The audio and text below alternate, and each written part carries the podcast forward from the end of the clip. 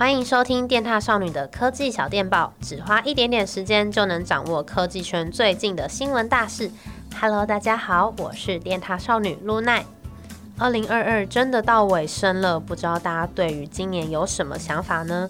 我觉得随着疫情渐渐的趋缓，加上旅游也解封了，看到有些事情啊正在慢慢的变好，就觉得哇，二零二三一定会是一个更棒的一年。好，那我们先回到正题，大家有没有觉得，哎，今年好像很常看到各种 AI 新应用，哎，从自动生成绘图 Midjourney、DALL-E，再到 Meta AI 的台语英语翻译系统，美图秀秀的 AI 画图，最后又出现一个自动生成语言的 ChatGPT，尤其最后那个 ChatGPT 啊，实在有够厉害。推出一天就马上引起热议，就连马斯克都说：“哦，这个 ChatGPT 在某些地方真的是强无敌。”那 ChatGPT 到底是什么？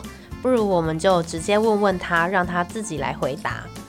他的回答是说：“嗯、是由专门研究人工智慧团队 OpenAI 开发，它是一个人工智能模型，能够通过对对话资料进行学习。”产生自然流畅的文字，优势在于能够与人类模仿对话方式，并且能够根据上下文做出适当的回应。因此，它在实现聊天机器人跟对话式界面等应用呢，都具有很大的潜力。以上这段啊，真的都是 ChatGPT 自己讲的，所以真的很厉害。所以到底是厉害到哪一个程度呢？分享几个网友请 ChatGPT 做出来的东西，有人请他用 JavaScript 语言写一个 3D 模型出来，那也有人请他帮忙做电脑作业。不难看出，ChatGPT 已经具有超巨大的知识库，而且能够在短短几秒钟内分析问题、组织答案、提供想要的资讯。诶，但为什么它那么厉害呀？其实 ChatGPT 啊，就是因为有 GPT 三点五架构的大型语言模型，才能够什么问题都通。虽然官方没有公布 GPT 三点五的模型数据，但是它的上一代 GPT 三啊，神经网络就多达一千七百五十亿个参数。呃，讲数字大家应该很难去想象，我们换个方式说。OpenAI 团队啊，把截至二零二一年前网络上大量内容，例如啊新闻文章啊、网页内容，甚至是我们的社群贴文，你想得到的网络会出现的文本啊，都丢给 ChatGPT 去训练了。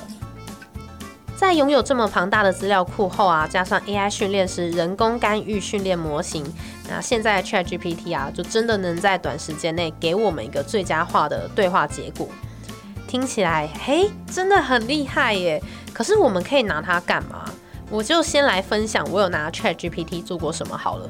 就我其实有请他帮我想，呃，影片发想啊，日本旅游建议、用药咨询，还有猫咪行为问题。就是我有问他说，哎，那个 ChatGPT，我的猫咪都会在我洗澡的时候一直叫，该怎么办？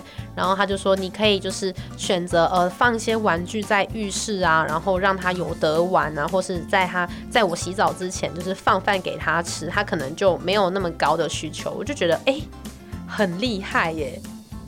虽然说这些答案呢、是在网络上自己就找得到了，可是它厉害的地方就是在于说，因为它可以很快的帮我收集、整理跟总结，所以就是它很适合在你开始收集想法的时候啊，帮你先丢出一些可能性。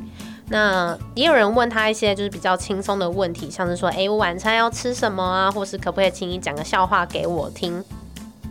不过，就有一些专业使用者呢，就会拿它来做一些更特别的事，像是说拿 ChatGPT 来写 code、debug、写诗、写作文，甚至啊，还有人拿它写了论文出来。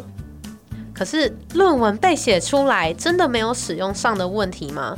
这就跟之前有人用 AI 画出来的图拿到第一名一样。那到底 AI 有没有使用规范？有没有版权？有没有道德问题呢？如果他们都是拿已知的资料库拼凑出来做出来的东西，到底是要归谁？是要归下 AI 指令的使用者，还是说被汲取素材的创作者们呢？不是自己做出来的东西，真的可以拿出去使用，代表自己，甚至拿出去比赛吗？我觉得不行诶，就算我超厉害，很会写指令，嗯、呃，给 AI 去帮我生东西出来。但那个作品啊，终究不能代表我，充其量我就只是一个很懂 AI、知道怎么下指令的人。我觉得 AI 所做出来的东西啊，只是拿来帮助我们加速创作的过程而已。像是 ChatGPT 这么聪明，帮我想了这么多脚本的想法，还是要我自己去思考说，这些东西我之后要怎么使用跟怎么延伸？那如果我用了之后，我要怎么修改？我不能说 AI 端了什么东西给我，我就照单全收，我还是要有我自己的想法。所以其实我觉得我们人类啊是不会被 AI 给取代啦，因为我觉得我们才是拥有决策权的那一位。不知道太友是怎么想的？你们有没有用过 ChatGPT 了呢？那如果有的话，你们都问了他什么问题？会不会害怕 AI 有一天会取代人类呢？那大家如果有任何想法的话，都可以分享给我。好，那这集的小电报就到这边啦。我是露奈，先在这边呢跟大家预祝新年快乐，二零二三一定会是一个很棒的一年。拜拜。